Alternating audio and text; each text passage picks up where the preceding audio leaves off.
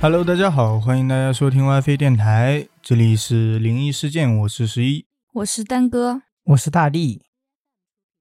又是一个月一度的灵异事件啊，哦，一个月才只有一次吗？我、哦一个月两 次，又是半个月一度的灵异事件啦。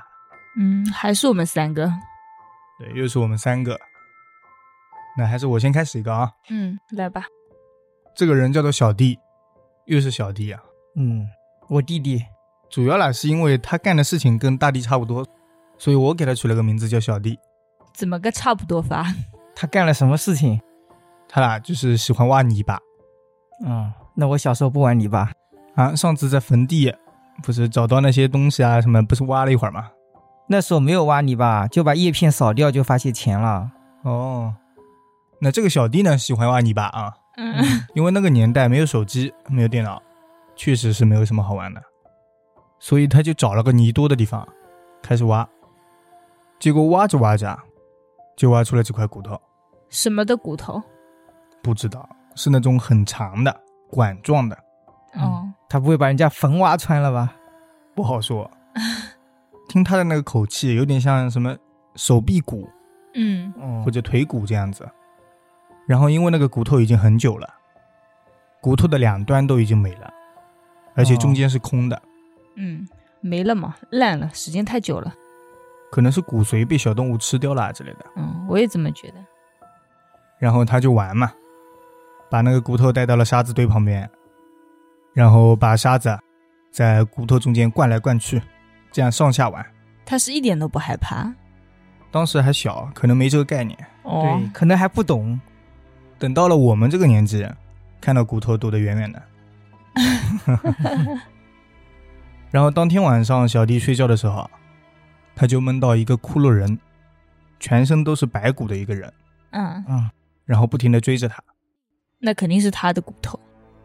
有可能啊。对他一边追一边说：“叫你玩我，叫你玩我。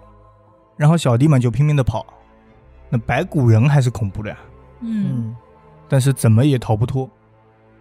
等到小弟醒来的时候，发现还是在晚上，哦，而家里的灯是亮着的，他爸妈正在旁边不停的叫着他。哦，嗯，他是硬生生的被他爸妈给，叫醒的。嗯，因为当天晚上啊，小弟的爸妈发现他出了很多汗，可能还在那里颠，没有动在啊那，里，我还以为在那里挣扎呢。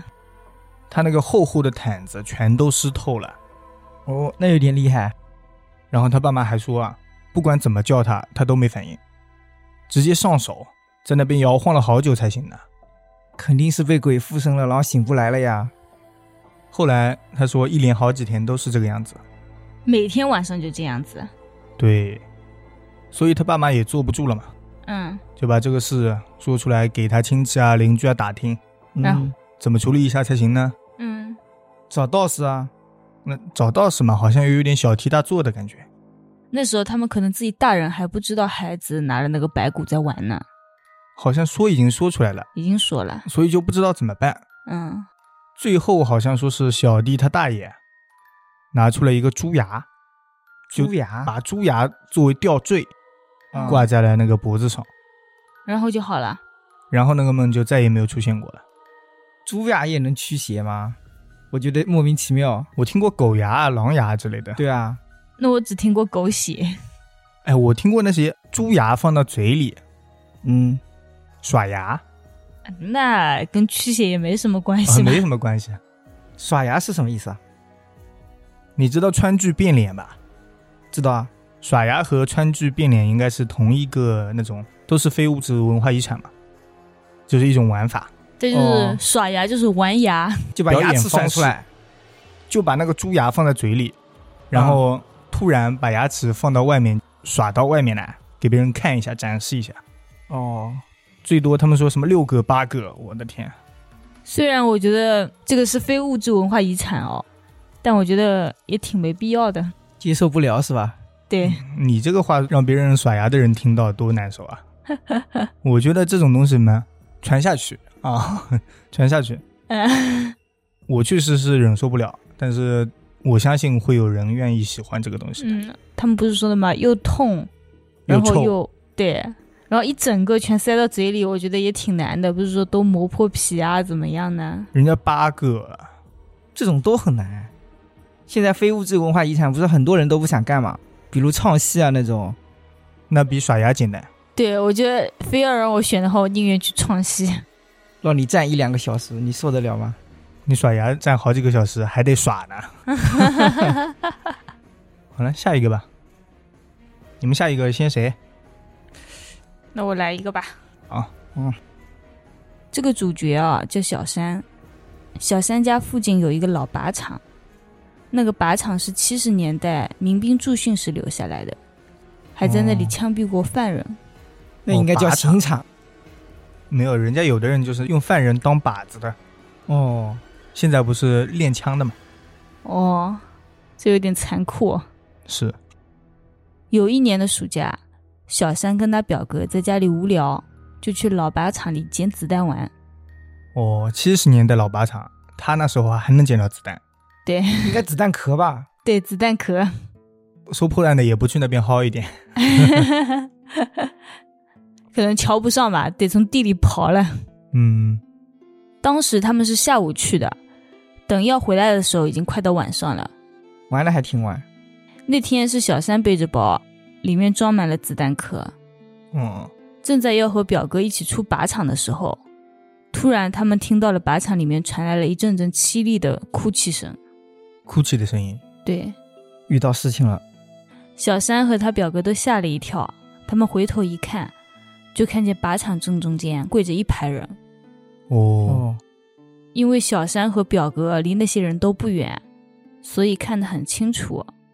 那些人蒙着眼，后脑勺都有一个大洞。哦，那还哭啥？那不应该已经死了吗？对啊，都有大洞了，那有大洞就不能哭啦？不是因为有大洞所以才疼哭了吗？啊，那一枪下去，他不应该直接上天了吗？哎，不过这一批应该也本来就是鬼魂了，是鬼魂在哭，嗯，哦，不然现在肯定也没人嘛。是的，所以这一些枪毙的也是要蒙上眼睛的、哦。对啊，枪毙的都蒙上眼睛啊，我在电视上看到过，就刑场里，有些不是套个头带吧？为什么要蒙上眼睛然后再枪毙啊？应该是套头带吧，防止血溅出来。哦，这样子的吗？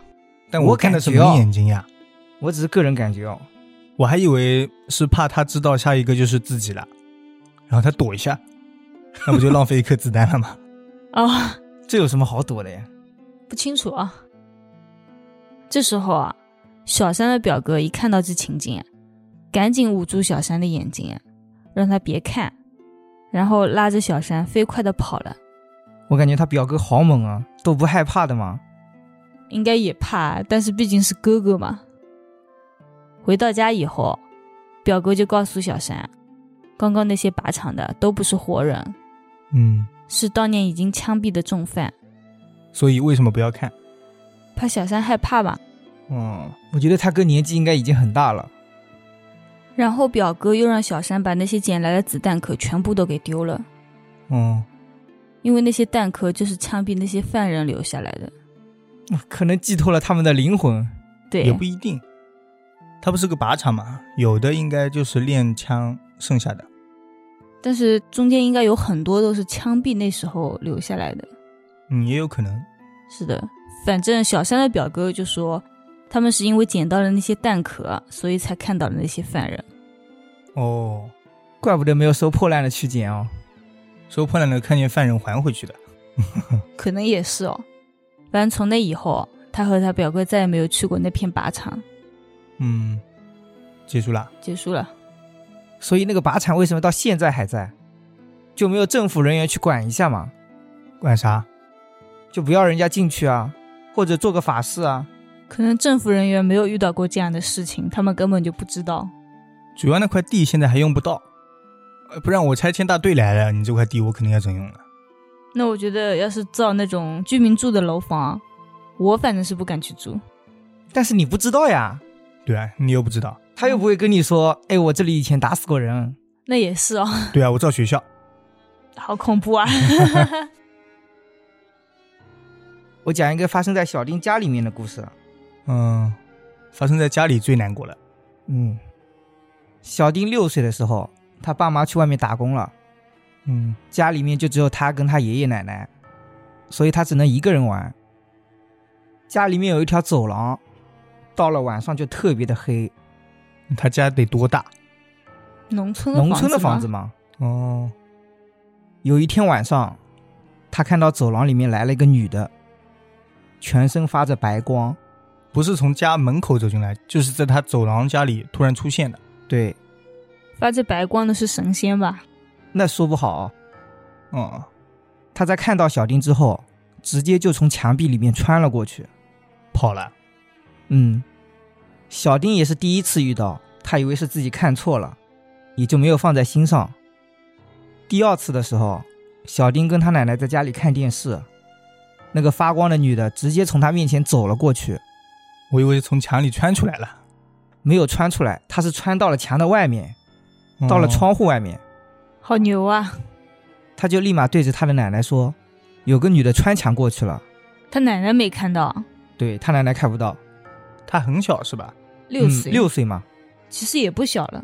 那又只能说小孩子眼睛干净嘛。嗯， 他奶奶就把头伸到窗户外面去看，发现什么也没有。奶奶觉得小丁是不是看错了，或者说是在骗他？都从你眼前走过了，你都看不到，你头伸窗外你就看得到啦。还有一次是直接从他爷爷身体里面穿了过去。哦，他爷爷那时候就坐在走廊里面听广播，然后那个人就从爷爷的背后走过，然后穿到前面。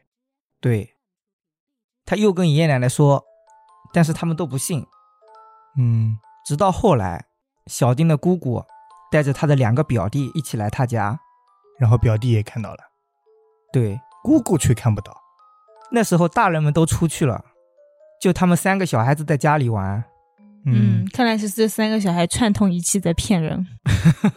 爷爷奶奶说，小丁把那两个表弟都给教坏了。嗯他们三个因为太无聊了，就想出去玩。穿过走廊的时候，他们三个看到那个发光的女的穿墙而入，嗯，就来到他们家里面了，吓得他们三个直接就跑了下楼，边跑边叫，救命啊！具体怎么叫不知道啊、反正最后就是找到了爷爷奶奶，然后把他爸妈也叫过来，然后他们又一起回了这个家。没有，全家人决定把房子卖了。又要卖了，嗯，不找什么人来收一收，就是要卖了。也有可能他们家就有钱，是吧？住到城里面去，那有钱你还卖房干嘛？有钱你不请个道士来管一管？心里太膈应了吧？不管怎么样，这个房子感觉还是住不下去了。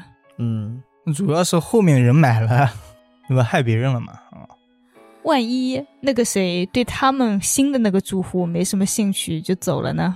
然后跟着他们去新房了。哦天哪！我觉得有一点类似于守护神的感觉，就也没有害他们。哦，那还卖？卖亏了呀。那他爸妈又不这么觉得，只是觉得小孩子看到了有鬼，心里害怕嘛。其实到最后，这个房子卖了没有？你想看看卖掉之后他们家的运气怎么样？是不是？不是，我主要也想看看到底这个房子那个人有没有害过人之类的。嗯，我觉得应该不会。对，要害人的话，小丁他爷爷奶奶应该已经就没了。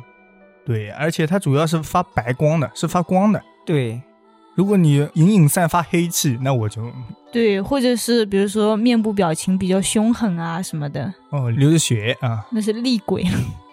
它这种发 白光的感觉，就是那种就算它是妖魔鬼怪之类的，可能嗯也是修的正道的那种东 比西。较好的，我一想就想到了白素贞。哦，嗯，有点像哦，嗯，因为我记得她就是发白光的，因为嗯他是、因为它是白蛇，对啊它妹妹就是所以它发青光的白光了。我还以为因为她受过观音菩萨的点化，那我觉得观音菩萨也好像也是白光吧。因为观音菩萨穿的白衣服，好的吧，你看那另外的有可能就发金光了呀。 嗯，对啊，佛祖就是发金光的呀。对，因为它是金色的。对，哦袈裟嘛。看来是穿什么衣服发什么光。哦，哦，那玉帝是发黄光吗？可能是。那我知道嘞，刚刚他们家那个肯定也是穿的白衣服。好，那我接下来啊，嗯，这个事情呢是小虎讲给我们听的。在小虎小时候啊，家里边有一个亲戚去世了，而在他们那边的风俗啊，是直接放七天。这有点久啊，我也觉得，要是夏天的话，得有味道了吧？哦，也是啊，直接过头七。对，他们是头七过完之后再安葬的嘛。这个事情呢是第七天的晚上，他们亲戚朋友都说好要去死者家里吊唁，啊、然后吃个饭再回来。嗯，那一天，他们一家子就先到了爷爷奶奶家里集中了，嗯，然后还有他姑姑、姑父啊之类的。嗯，可能那个亲戚是跟爷爷奶奶有关系的，就爸爸那一边的亲戚吧。那有点远。啊对，然后他们先是集中之后，打算晚上一起过去啊。而他妈妈那时候啊，就睡在奶奶家的炕上，睡着了，哦，嗯，可能是这个温度比较暖和啊之类的。太舒服了。然后很快时间到了，什么时间到了？该出发了嘛，哦，啊，我以为该吃饭了呢。该去那个亲戚家嘛。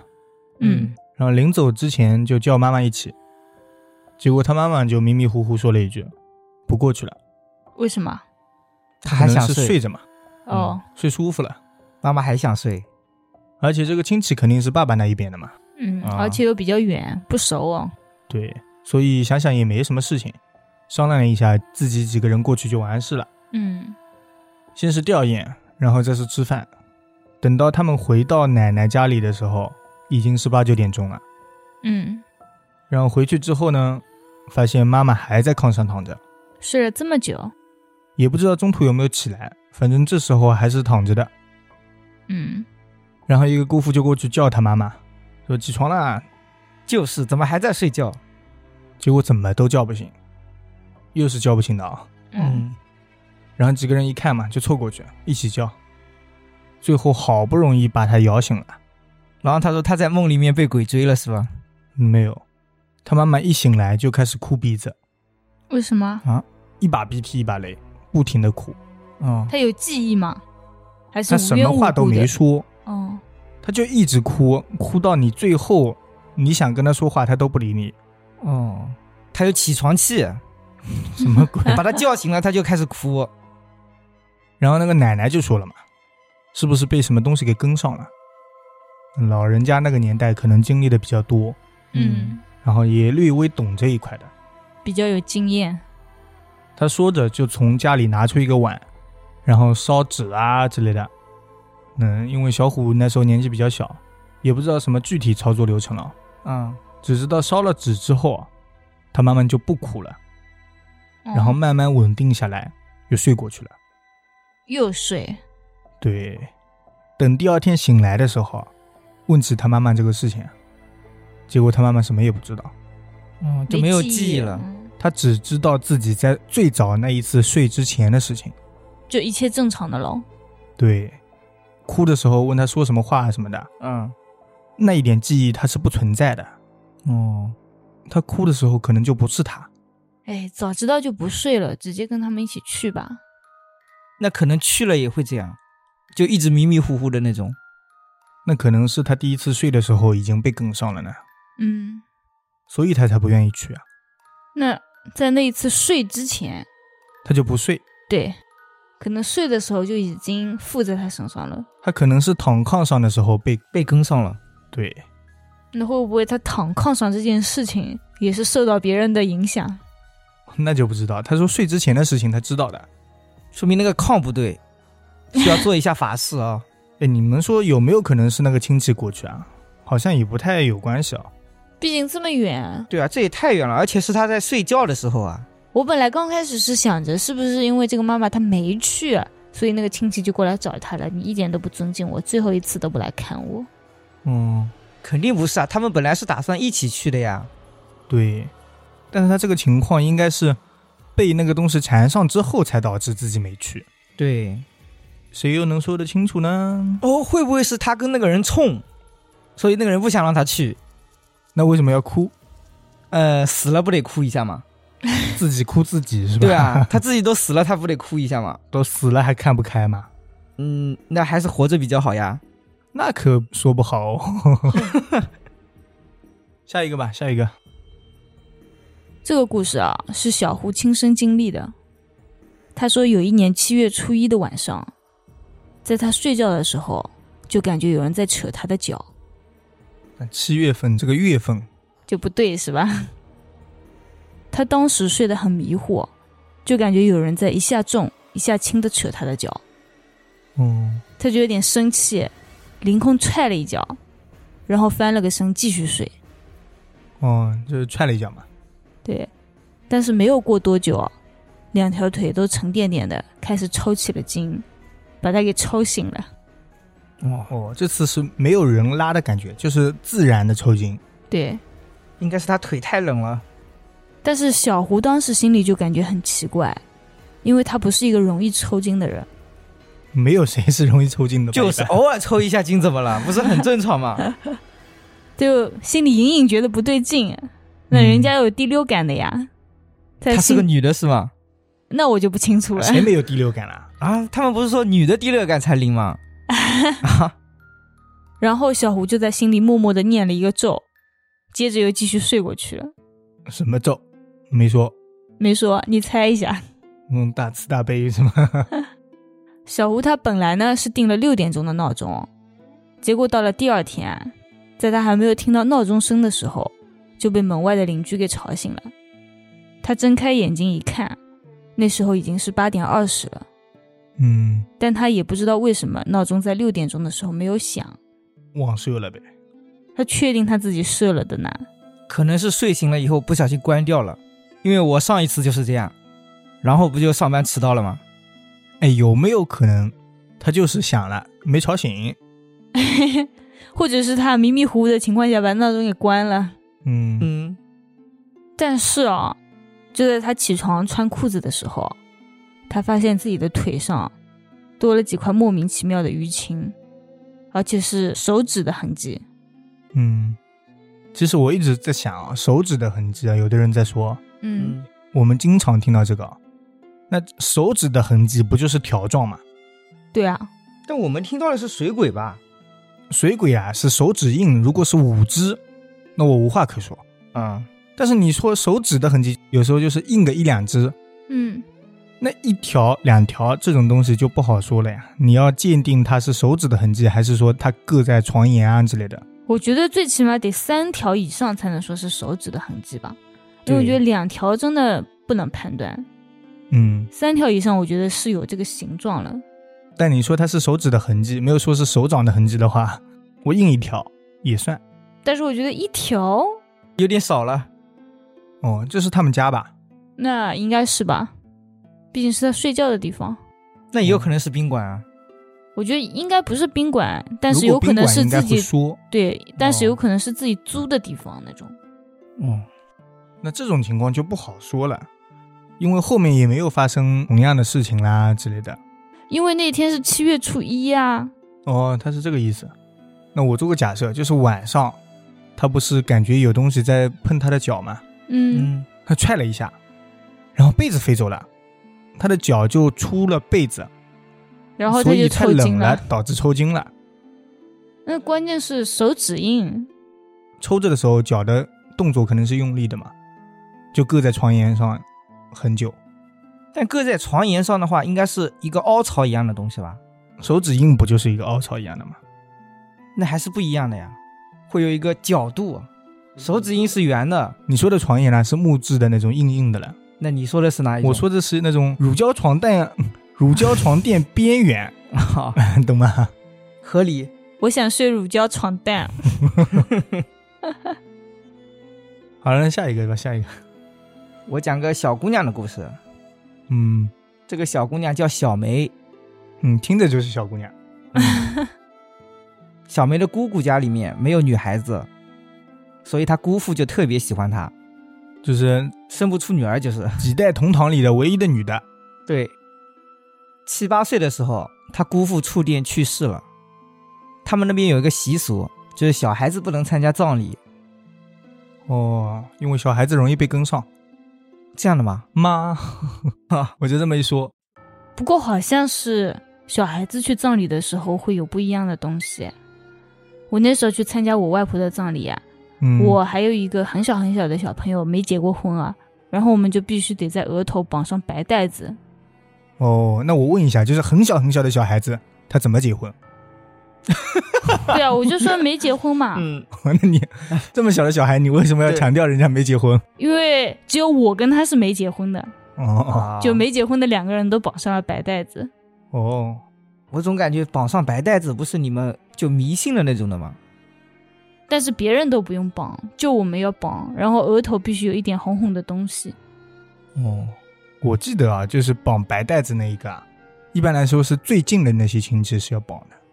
那我们应该不算是最近的吧？再怎么样，我们都是隔一辈了。那会不会是他们觉得小孩子绑这个好看啊？这，不是，不他们就至于说吧这个快点，你们先绑上，哦然后就怎么样怎么样。风俗不一样，可能是嗯，是我只是搞不懂白带子白色辟的邪一吗？一个条状，白色不是上吊嘛，三尺白绫 你什么鬼、还啊？不辟邪。 你给小孩子三指白绫？好了，我接下去讲。啊嗯，所以他姑父下葬的时候，啊他就没有去。 嗯当时因为他年纪小，就只是心里觉得难过。嗯，毕竟这么喜欢他的姑父嘛。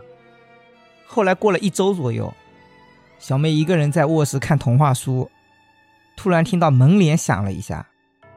她一转头，看到门帘掀开了大概十公分左右，进来了一个人。有人是吧？嗯，这个人穿着深蓝色的衣服，看不清脸，但给她的感觉就是没有眼睛跟鼻子，就只是一张皮。哦，所以它是一个黑影一样的东西。对外围的轮廓都能看得很清楚，就能标准的判断出他是一个人。嗯，然后他就直直的从小梅面前走了过去，甚至还带起了一阵风。嗯，那本童话书都翻页了，哦，但是他没跟小梅打招呼，啊没有？我以为会摸摸头嘛，至少。我以为会什么看看他，在旁边停留一下，跟他聊聊天什么的。对，因为是姑父吧？你跟我想的一样吧？嗯对，他当时又不知道是他姑父。嗯，最后那个人影呢，是消失在了墙角。小梅当时整个人汗毛都竖起来了，就直接冲出了房门。就墙角对面看看，也不敢啊敢去嗯，到了晚上睡觉的时候，小梅就开始发烧了。哦，爸妈把他送到医院，也没有找到原因。奶奶说要不找人看一下，嗯，第二天就去找了神婆。你看，又是奶奶提出来的，老一辈的就是喜欢提出这样的事情，因为他们经历的多。但是这个老一辈的不如刚才那个，嗯，因为刚才那个就自己干了。 哦，那这种人毕竟还是少数嘛。最后神婆说，其实就是他姑父想他了，所以过来看看。因为那一周刚好是头七嘛，什么一周是头七，正好一周嘛，正好对七天。嗯，嗯把这个事情说给小梅听之后，小梅也就不害怕了，最后身体也就好起来了。那烧就这样退了，嗯，所以他这个发烧啦，就是吓的，对，根本就没有人害他，他就是自己给自己吓的了。对他主要不知道是谁嘛，可能知道是谁的话，他也就无所谓了。可能也不会无所谓。 我觉得正常人都会吓一跳。如果我在家里看到了，呃，不是，如果我在随便什么地方看到了这个，我觉得我以后再也不要去这个地方了。那你就不回家了呗？我没有人说家，小我没有明是说在我自己家家里里看到，我说我已经换过 了。 就是哦丹哥特意说了一句：“如果是在别的地方看到了，对， 嗯那不行，就是家里。不可能，不可能。 好，那我继续讲小男孩的故事啊。好，小女孩毕竟在我这一类故事里好像确实不多。哦，那挺好的，说明小女孩少遇到这样的事情，我就安全一点。没事，你也不是小女孩。讲这个故事的人啊，现在才只有十多岁，嗯，这么年轻吗所以他说他小时候啦，那确实是小时候了啊。？”，嗯说的是他四岁那一年。其实一般大家都说小时候的事情是记不住的，什么三四岁的啊之类的，能记住的人确实很少吧？记不住，我连七八岁以前的事情我都记不住。那是确实是你记性也有点问题。不过这个小男孩说啊，他说他小时候四岁的事情啊，只有这一件是记得非常清楚。嗯哦，四岁那一年呢，是他姥姥去世了，也就是外婆。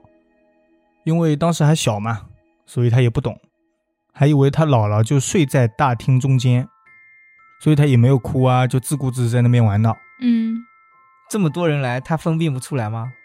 就是因为很多人来了，他玩的更开心呀、哦，哦好热闹啊，对吧？小时候都这样，要是有小伙伴就更开心了。然后大家吊唁结束之后啊，吃完饭嘛，大人们都有的就回去了，然后有的近一点的亲戚就守在姥姥旁边。啊嗯嗯，这时候就他一个人了，所以他就直接出了家门，在院子里面到处玩闹。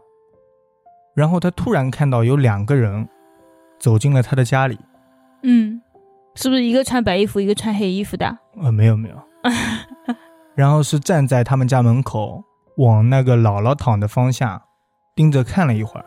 嗯，之后两个人走过去，动手把那黑棺材里的姥姥给拽了出来，哦，带着姥姥走出了他们家里。嗯然后那个小男孩当时已经吓呆了，嗯也不敢出声，就看着姥姥去的方向。他看到姥姥和那两个人又去了一趟隔壁他叔叔家里，嗯，然后过了一会儿又走出来，多了一个人。没有没有没有，没有多人，可能就是放不下了，我觉得。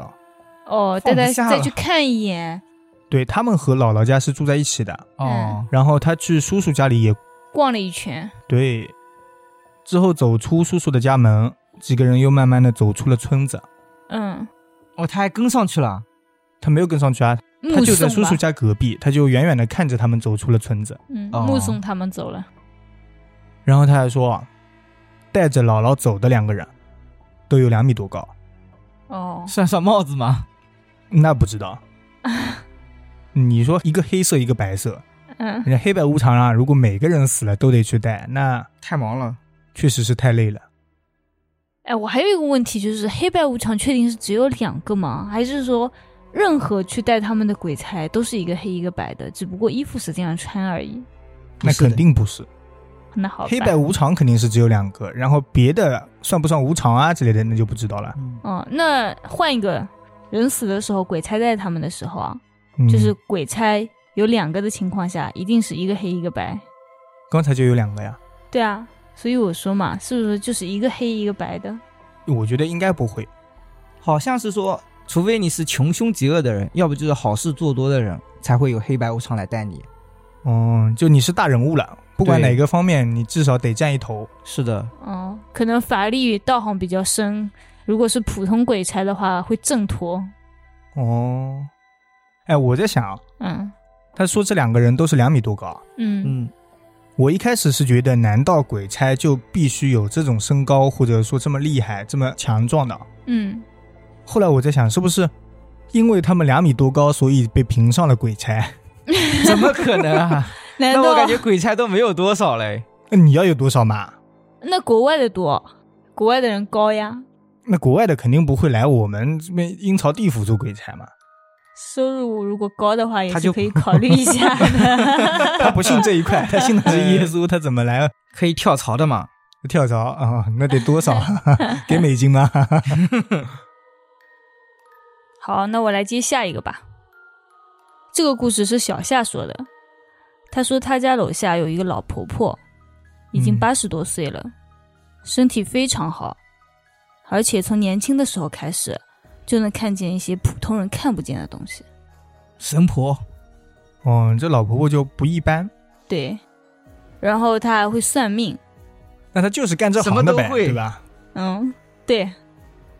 不过她一般不会讲自己看到了什么东西，她说如果说出来的话就会折寿。哦，哎，我看过那种国外的恐怖片，嗯，就那种神婆啊什么的，啊，然后她就能看到那个鬼，然后那个鬼还在旁边威胁她，国外的不叫神婆吧？那叫什么？巫师吧，女还巫巫女啊女女巫巫对，哦，那个不是女巫，那个是教堂里的，那叫什么东西啊？修女，修女的大队长，那叫什么东西啊？大修女。反正就是管事的那种。嗯，然后那个鬼啊，就在旁边威胁那个女巫，叫她不要说出去。威胁那个修女。对，他就说你怎么怎么样，你如果敢跟他们说什么什么东西，啊下一个就是你什么的，就这么在说。哦，嗯，然后那个修女就自顾自的，一边盯着那个鬼，嗯一边还继续跟他们讲一些什么提示一下他们。啊，嗯也就没有说那完些全不说该出说来的话。嗯，就示意他们一下。对，那他好淡定哦，他可能也见多了啦 你，见多了，见多了。后来没干过那个鬼，那说明见的还是不够多啊。还不够强。嗯，我说这是恐怖片啊，嗯，小夏说有一次啊，他和几个院子里的朋友在楼下聊天，那时候那个老婆婆也在。突然，天空中响了一声惊雷，一道闪电就直直的打在院子的水泥地上。哦，惊雷，天塌地 陷，紫金锤。看起来就好像是晴天霹雳的那种。那个老婆婆就说：“看起来院子里要出事了。嗯”然后小夏就和几个小伙伴一起追着问会出什么事。但是老婆婆抬起头，正想说的时候，忽然就住口了，什么也不肯说了。嗯哼，，我以为一道惊雷又要下来了。直接劈了老婆婆。对 我还以为你们会说她旁边有个人在威胁她。哦也有可能哦。过了几天之后，他们这个院子里就死了个人。不是小夏吧？嗯，不是，那肯定不 是，不然谁给你讲这个故事啊？哈哈， 那所以他是雷劈到院子里，院子里死了一个人啊。嗯，那这个雷还挺忙的呀，到处在死人。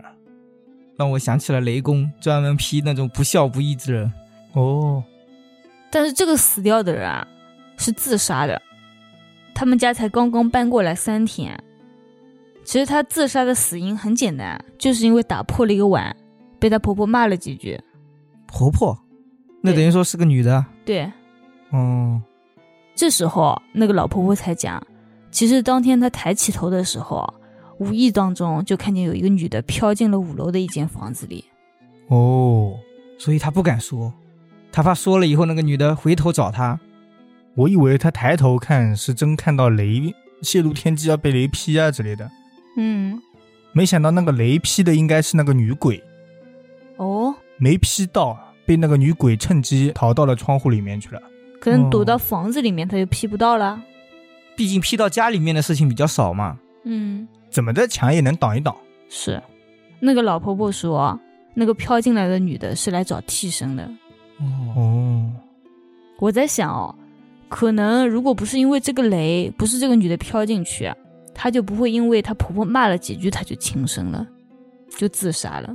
那应该是怎么的？你打碎一个碗，你自杀，你也太……主要是被骂了才轻生了吧？我觉得，所以说啊，婆媳关系很重要啊。所以说啊，防这点女鬼还是更重要。嗯，窗户里你贴个符，人家就进不来了吧？那你这得样每子个的窗吗户都贴。那我就这么一说嘛。除了这个事情哦，老婆婆还准确的算出了自己去世的日子。嗯，有点厉害。那果然不一般。嗯，小夏的外婆啊就跟这个老婆婆关系很好。有一天他们在一起散步的时候啊，那个老婆婆就跟她外婆说，她年轻的时候话说的太多了，估计她也没有几天了，应该就是七月底了。嗯，然后小夏的外婆就安慰她说：“你身体那么好，不要乱说。”就这种安慰她的话嘛，嗯，那肯定只能这么说呀。总不是能说，那你快点去吧。哎，我不信，你应该能到八月份。 等过了几天，就是个星期天，那天是七月三十日，这个老婆婆就对家里人说：“我今天不太舒服，就在床上躺一会儿，你们多去买一点菜，叫孩子们都过来，大家一块儿吃一顿饭。 哦，他要去世了。”对，那我觉得他法力也是有的，确实。嗯， 说七月底就是撑到了七月最底，没有啊，七月还有三十一号呢。一月大，二月底七月八月大，我给你算过了。啊，行行行，但是最起码她能很准确知道她自己那天要不行了嘛。最后嗯她吃完这顿饭之后，她当天晚上就走了，嗯，那确实厉害。还叫家人一起过来一起先聚一下哦。这种啊，我觉得就是那种绝世高人啊，有点这种感觉了。毕竟他还会算命嘛。对，有的命理啊，很多都是迷迷糊糊的，会说几月几月的，嗯，有几个算命真的会，嗯比如称骨啊什么的，他会说活到几岁，死于什么冬月，，但是我觉得这种称骨算出来的也不准 吧？不一定准。对啊，因为每个人虽然说大运啊什么的在，但是每个人不是一生过下来有很多不一样的地方吗？嗯，万一你做好事做的多了呢？像对啊刚刚那个老婆婆不是说自己年轻的时候话说太多了吗？不过这个故事不是刚开始就说了嘛，那个老婆婆已经八十多岁了，我觉得差了也差不多了。啊那本来可以到八月份 的呢。我觉得本来可能可以长命百岁的，哦，其实我觉得他们这么厉害的人，应该可以活得久一点吧。那就逆天改命了呀！你看诸葛亮才活了多久？诸葛亮改不命厉害失吗败了，对啊，但如果他说给人家算命啊什么，收到人家的祝福和感谢，那不就算是积善行德、积德行善？那有的不就害鬼了吗？那也是哦。不好说了，应得这个事情，反正大家多积阴德。 那你都说了，没准你这一次你觉得你自己是在积阴德，结果是害了人家呢。你就积该积的阴德嘛，捐捐贫困老人啊什么的，这种捐一捐，或者说垃圾丢到垃圾桶里啊，这种阴德总没事吧？ 这种也算吗？从从小事做起，啊，勿以善小而不为。那没听过万一万一哦，影响了别人呢、比如说每个人都像你一样我，捐款先不说啊，不是，我就问你，就比如说丢垃圾好了，每个人都像你一样把垃圾都丢在垃圾桶，那对你是不是要影响那批就是在街上打扫卫生的人的职业了？不会啊，不会吗？其他外物产生的垃圾你没办法吧？我就是打个比方嘛，本来说这条街上得有三个人扫地，结果就因为每个人都这样子，所以只有两个人就业那了还。有落叶了呀，对啊，只有两个人两个人就够够了了呀。不 够，该三个就是要三个的，而且扫地那些他们缺钱嘛，啊，他们缺钱嘛。啊缺不缺为什么要扫地啊？我跟你说，那个上海那边大妈一边在扫地，说她有八套 房，哎，那也是极少数啊。上次不是抖音上面有一个人在捡垃圾，那个人采访他：“大爷，你幸福吗？”大爷说：“我幸福啊。”然后转头就是：“我幸福个屁！我要是幸福，我还捡 垃圾。说的蛮有道理的。每个人都不一样哦嘛。”那我讲个学校发生的故事吧。嗯嗯，小吕的高中学校是建在一座山上的，嗯，山上的学校，嗯，听着你就操场背后往下看就是一块墓地，而且他们学校四个角对出去啊都有一个墓，哎，他是墓中间建了一个学校，是这么个。对，对， 有一点阵法的感觉。哎有一次，他们班的同学要去排练厅排练，因为是从后门进去的，就需要有一个同学走到另一端去开灯。嗯，小吕就过去了，灯还没开，但站在门后面的两个同学突然愣住了。他们说，平时坐的那个柜子上面有一个白色长发的女的，发着白光，这次没有白光了啊、不是每一个鬼都会发白光的。两个人都看到了。对，这个时候小吕刚好把灯打开了，那个女的一下就消失了。嗯，见光死，万万没想到这个梗用在了这里。看到的那两个同学就以为自己眼花，就对小李说：“你再把灯关一下。哦，”小李就把灯关了。果然，那个白色女的，又出现了，是的，这样他还能出现可能只是在灯光下看不见而已，黑夜里看得见。哦？那就他像只是看不见，他不是反复横跳。嗯，就像我们平时在黑夜里看不见东西，白天看得见一样。嗯，吓得他们两个立马就冲出了排练厅。哦，难道不是吓得他们俩赶紧开了灯吗？让那个人开好灯再走出去不好吗？当时应该没有这么快反应吧？我觉得，嗯，普通人都是直接跑了，反正留了一个开灯的在那边。嗯、 要抓先去抓他。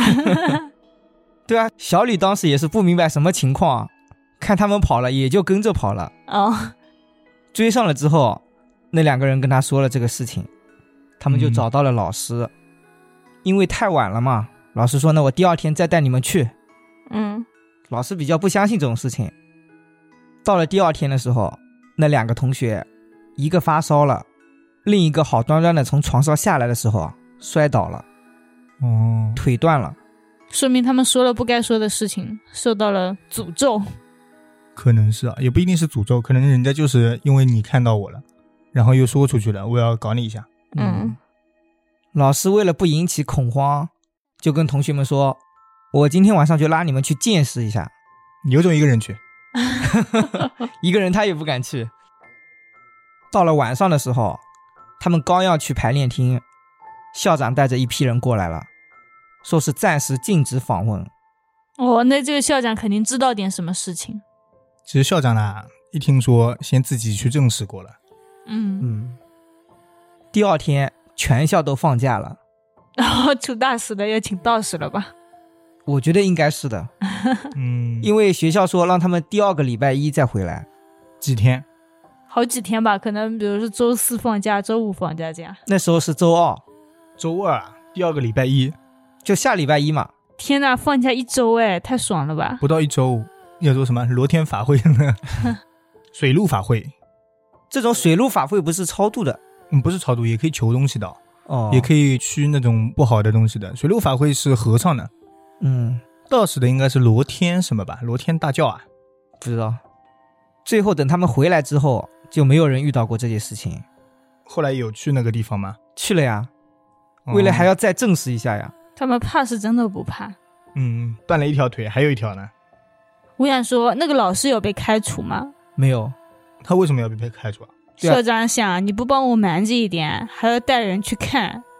那他也是为了好心啊，证实没有鬼啊。哦， 嗯，校长应该鼓励他。下次多去证实一下。下次你自己一个人先去探一下。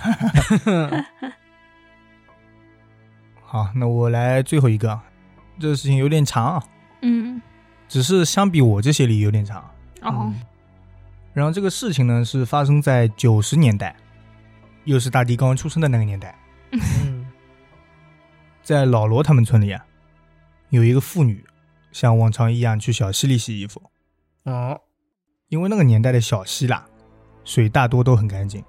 嗯，现在的河流不怎么干净，其实小溪相比之下，因为水是活水，所以就更加的干净。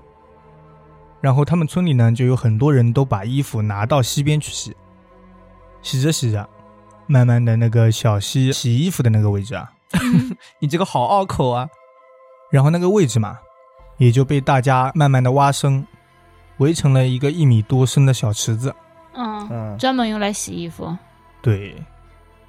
然后那一天，在那个妇女刚刚洗了两三件衣服的时候啊，嗯，他看到泉眼里面突然升起了一阵迷雾，干冰泉眼里面有干冰，哦，干冰很快就融化了，然后那个迷雾慢慢的聚拢，然后把它给包围住了。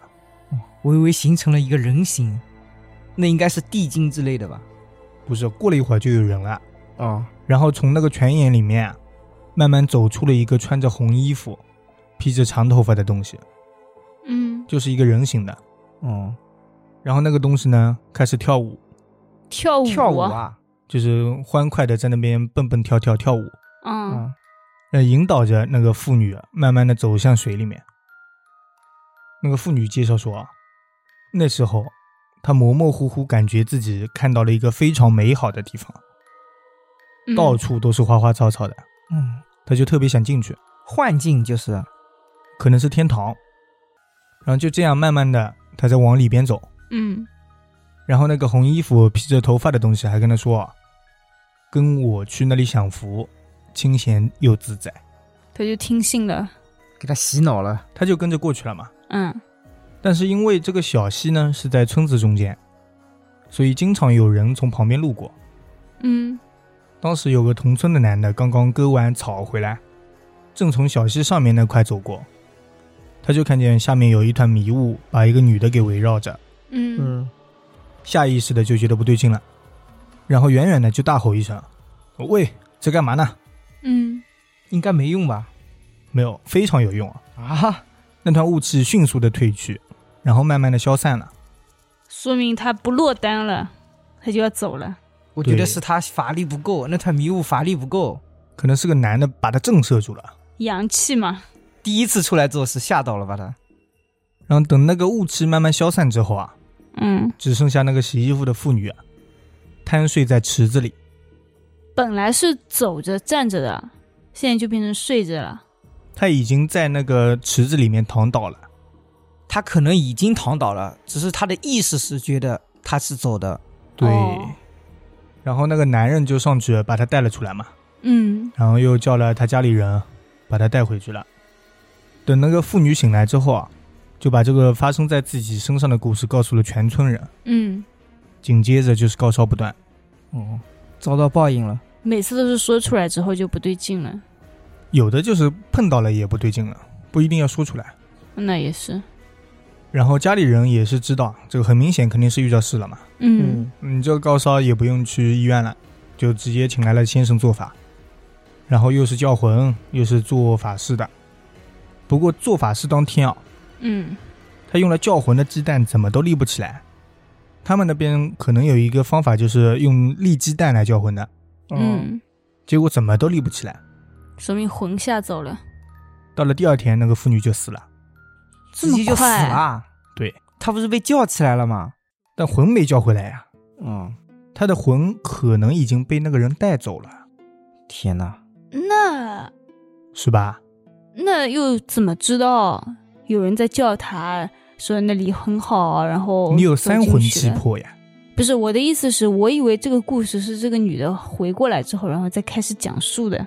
他是回过来讲述的呀，讲述了第二天做法师不灵之后死的呀，哦，是哦，嗯，所以他这个事情肯定是他自己讲出来的嘛，嗯，对，所以那个妇女就是在当天雾气缠绕的时候，魂已经没了，嗯，太可惜了。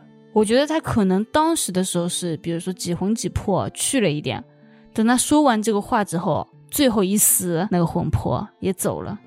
那就不知道了。我还以为他活下来了呢，万万没想到他还是死了，那也有可能是他们家里请来的那个不够立厉鸡害。蛋的那个不够厉害嘛？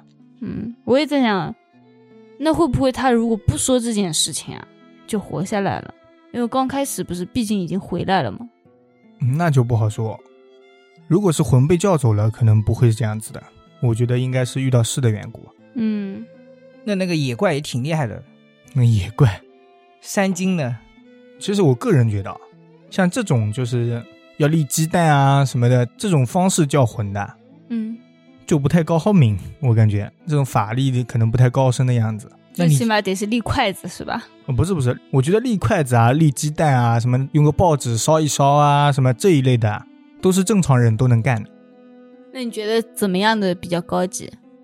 我们上次不是看到一个那个菩萨，那个嗯龙王菩萨给别人叫魂，啊，就是这样子的啊，拍了拍那个人的身上， 嗯然后，呃他说魂叫好了，嗯，不是好了吗？就结束了， 对，吓了他一下就结束了。赤手空拳，什么道具都不需要。对，我觉得他这个就法力比较高强了啊，嗯牛逼！啊而且像立筷子啊、立鸡蛋这种啊，包括那种你鱼刺卡住了啊，在水里写几个字，然后让你喝了的那种，啊嗯，其实在我眼里都差不多。就不那么高级是吗？比较普通的法术。我感觉这个好像都是同一类，就是那种什么明毛，你们听过吗？没有，没有听过，就茅山术在民间最广泛的流行的那种，嗯，就是明毛。但我觉得现在会这个的人越来越少了，好像年轻一辈的不太有，那要不我去学一下？反去吧正这个事情越来越少了嘛。这种能不学尽量不学。那非物质文化遗产没人继承了呀。但我怕你遇到事情，你要这么想呀，你遇到事情可以找我了 呀。那你去学吧，我支持你。要不要我帮你出一下路费，送你到茅山不是明毛不用去茅山，啊？ 民间的那种。难道现在不是网上直接学学就好了吗？报个网课，哦哦，对，哦网上现在可厉害了，那么六天就给你从什么那个梅花艺术都能学会。我跟你讲，可以的。 我来说一个跟神婆有关的故事啊。嗯，小芳说，她的外婆有六个姐妹，三个兄弟，那个年代还挺多的。很正常啊这样都。是那个年代的嘛。嗯，有一天啊，他外婆最小的弟弟，也就是小芳的小舅公啊，嗯突然不见了。家里人报了警，但是大约过了一个月，仍然没有音讯。哦，于是，小芳的外婆他们只好求助神明的力量，看是否能得到一些线索。你嗯这个让我感觉像台湾那个人上次女儿找不到了，请求神灵的力量。啊，这个故事也是发生在台湾的，哦，可能他们那边就是神明人家马航找不到了，也请求神明的力量。他们就拿着小舅公的衣服啊，去当地的火车站后头的一间问世收金的宫庙里。不料他们才拿着一斧踏入宫庙一步，嗯，里头的神婆马上就抬头看着他们说：“他不在这个世上了，你们不用再进来了。哦，这么厉害吗？直接就知道他死了。那这个嗯神婆就有点厉害了哦。对，”大家当时就被吓到了，什么话都没说就直接走了。那走的太快了，那神婆都让他们不用进去了，他们不走干 嘛那？肯定要求一求呀，这么厉害的神婆呢？因为他们懵了嘛。哦，但是过了几天啊，亲戚他们就反应过来了，就回过味来了，人就不死心，还想再去问一下。问问事情嘛，哦，怎么个经过啊什么的，让大师解一解哦。嗯，他们就又拿着小九公的衣服过去了，这次特意挑了一件不一样的衣服。哦，你应该换个不一样的人，看那个人还能说不说得 出来。， 对的，是。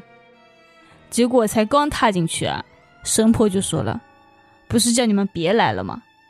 就语嗯气带着非常的不悦，说这个人已经不在世上了，不是早就跟你们说过了吗？嗯，那你说了，这不是得给钱吗？来送钱来了，你不要 吗？嗯，不要，啊，他希望他们别踏进去，哦，就赶紧要把他们赶走。他觉得死人的衣服晦气，有可能是那个人遇到东西有点厉害，嗯怕他找了以后查到他。不想管这个事情嘛。对，对，主要就是不想管，然后亲戚们就只好放弃了。但过了没几天，小舅公的尸体就被发现了，哦，他是在一座山上上吊自杀了。自杀不是对他杀，对，经过警方的验尸啊、大概已经死了一个多月了。那消失这么久了吗？